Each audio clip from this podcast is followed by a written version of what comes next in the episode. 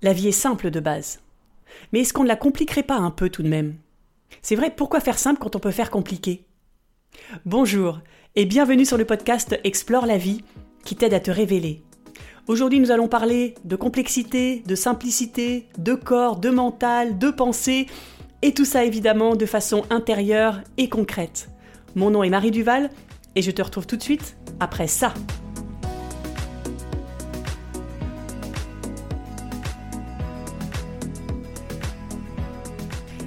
Et comme d'habitude, si tu apprécies ce podcast, note-le de 5 étoiles sur Apple Podcasts ou Spotify et parle-en autour de toi.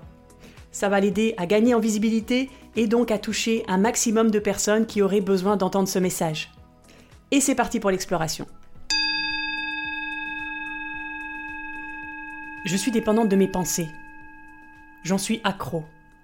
Et malgré tous mes efforts, je n'arrive pas à les maîtriser. Elles sont tellement ancrées en moi que je n'arrive même pas à les identifier. Des tonnes de pensées m'assaillent toute la journée et me font aller dans un sens et puis dans l'autre sans aucune cohérence. Ces pensées me disent que je ne suis pas capable, que je suis incomplète, qu'il me manque ceci, que les autres ont tort, que le monde est fou. Si ces mots te parlent, c'est que tu es probablement aussi esclave de tes pensées. Alors bienvenue au club.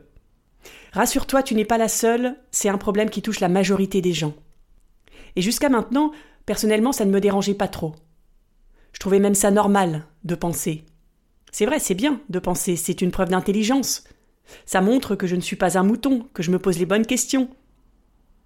Et puis, avec la Covid, avec les confinements, tout s'est accéléré. Mes pensées aussi. J'ai bien essayé de lâcher prise, mais dire à quelqu'un qui a tendance à vouloir contrôler les choses de lâcher prise, c'est comme dire à un fumeur d'arrêter de fumer. Ça l'énerve, parce que s'il savait comment arrêter, il le ferait. Alors j'ai eu envie de comprendre pourquoi je ne maîtrisais plus mes pensées et quelle était la solution. Et je suis tombée sur une citation du médecin Mazouz Hassen qui dit La vie est toute simple, c'est l'homme qui la complique. Et si c'était vrai? Et si nous ajoutions nous-mêmes de la complexité à nos vies? C'est la question à laquelle je te propose de répondre dans cet épisode. Notre vie est devenue complexe. Oui. Avec toutes les possibilités de consommation qui s'offrent à nous, avec le rythme stressant que l'on suit, avec les tonnes d'informations qui nous arrivent, tout va trop vite, tout va trop loin, et tout nous dépasse complètement. On a l'impression de ne plus avoir de pouvoir, de ne plus maîtriser les choses. Forcément, toutes les institutions qui rassuraient nos ancêtres ont volé en éclats ces dernières années. La religion, la politique, le mariage, le travail, on a perdu tous nos repères. Et on ne sait plus aujourd'hui à quoi se raccrocher pour trouver un semblant de stabilité dans cet immense sable mouvant qu'est devenu la vie. Du coup, pour se rassurer, on essaie de comprendre. Et pour ça, on écoute les médias, comme on écoutait auparavant le pape pour avoir la bonne nouvelle. Sauf que ça ne nous rassure pas du tout car le fond de commerce des médias, ce sont les mauvaises nouvelles. Ils nous montrent tout ce qui ne va pas dans le monde, tout ce sur quoi tu n'as pas d'emprise. Est-ce que la plupart de tes pensées permettent d'éviter un réel danger, à ton avis? Non. Est-ce qu'elles te permettent de résoudre un conflit qui se passe à l'autre bout du monde? Non. Et est-ce qu'elles t'apportent du bien, de la joie au moins? Non plus. Donc à quoi ça sert d'essayer de tout savoir sinon à ajouter du complexe au complexe. L'homme n'est pas habitué à autant de complexité. Ton cerveau n'est pas capable de gérer autant d'informations. Donc il perçoit ses limites, et comme il ne maîtrise pas, il se sent en danger. Du coup, ça génère de la peur en toi. Parce que la peur a un rôle. Un rôle capital, c'est celui d'assurer ta survie devant un danger immédiat. Elle sonne le système d'alarme pour que ton corps se mette sous tension pour que tu puisses réagir face à un prédateur. Et une fois que le danger est passé, la peur disparaît. Mais aujourd'hui, je pense que tu es d'accord avec moi si je dis qu'il n'y a plus tellement de moments où ta vie est mise en danger physiquement.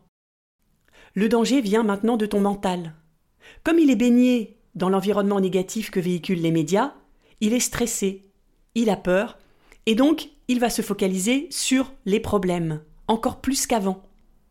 Il va tout analyser tout le temps pour identifier des risques qui ne sont pourtant pas des dangers réels et immédiats. C'est comme ça qu'au début de la guerre en Irak, un collègue m'a raconté qu'il se réveillait la nuit en trombe, suite à des cauchemars où il rêvait qu'une bombe atomique tombait sur Paris. Le danger n'était pas imminent, il n'était pas palpable dans la vie quotidienne de cette personne, on est d'accord?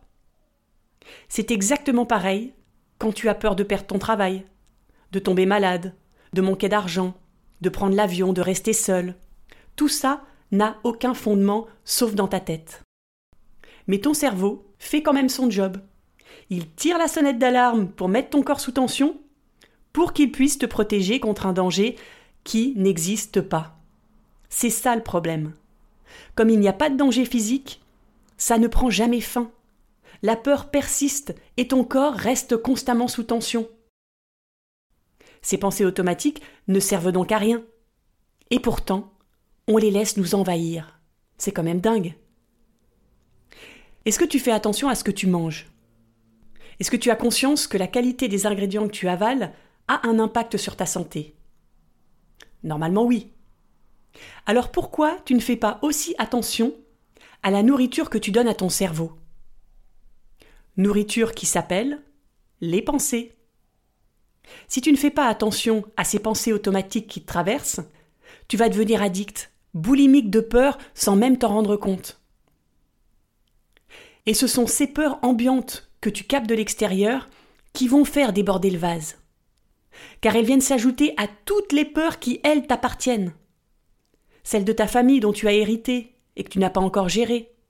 Et celles de ton enfance que tu ne veux pas voir et qui moulinent dans ta tête pour se faire entendre. Et tout ça s'ajoute à tout ce que tu dois faire, à ta longue tout doux impressionnante qui s'allonge de jour en jour.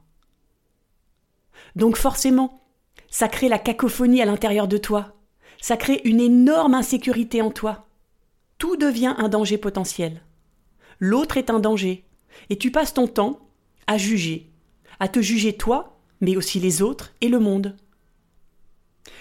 Tu vas peut-être me dire que c'est normal d'avoir peur en ce moment, vu tout ce qui se passe dans le monde. C'est normal de vouloir se protéger. Et là, je ne vais pas être d'accord. Non, ce n'est pas normal. Mais oui, c'est la norme. C'est la norme d'être négatif, de voir ce qui ne va pas, d'écouter les médias et de penser que tout est un potentiel risque pour notre vie. C'est la norme d'avoir peur, de nous déresponsabiliser, et d'accepter de restreindre notre liberté pour avoir l'impression d'être en sécurité. C'est la norme, car on est dans une société où tout passe par le mental. On intellectualise tout. On aime décrypter, analyser, savoir, comprendre, et on se prend la tête 24 heures sur 24. Or, on l'a vu dans l'épisode Habite ton corps, quand tu penses, tu n'es pas dans ton corps. Tu es dans le monde abstrait des idées, des concepts, du vent, et tu n'es pas là, présent à ta réalité. Alors pourquoi on fait ça? Pourquoi on décide à un moment donné de nous couper de notre corps? Parce qu'à un moment donné, souvent pendant l'enfance, la réalité t'a semblé terrifiante. Parce que tu as pris conscience que ton corps ressentait, pouvait te faire souffrir et même mourir.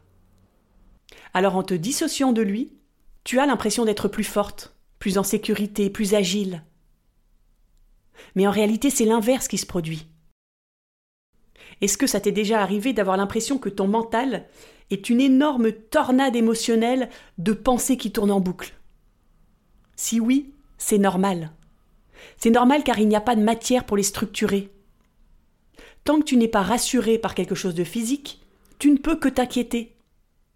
Ton corps, lui, est concret. C'est la seule chose concrète que tu as. C'est ta prise de terre qui te ramène au concret et qui évite que ton mental s'enflamme. Donc la solution au fait que tu penses trop ne passe pas par ton mental. Ne cherche pas à comprendre. Tu ne peux pas te rassurer avec ta tête.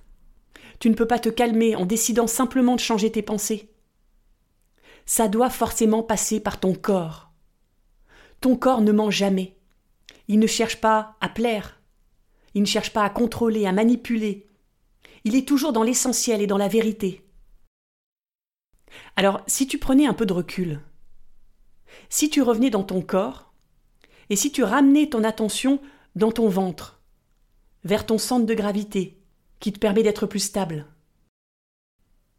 Quand tu fais ça, c'est comme revenir à la campagne quand on habite toute l'année en ville. On respire, on s'apaise, et on entend enfin les sons, on s'entend penser.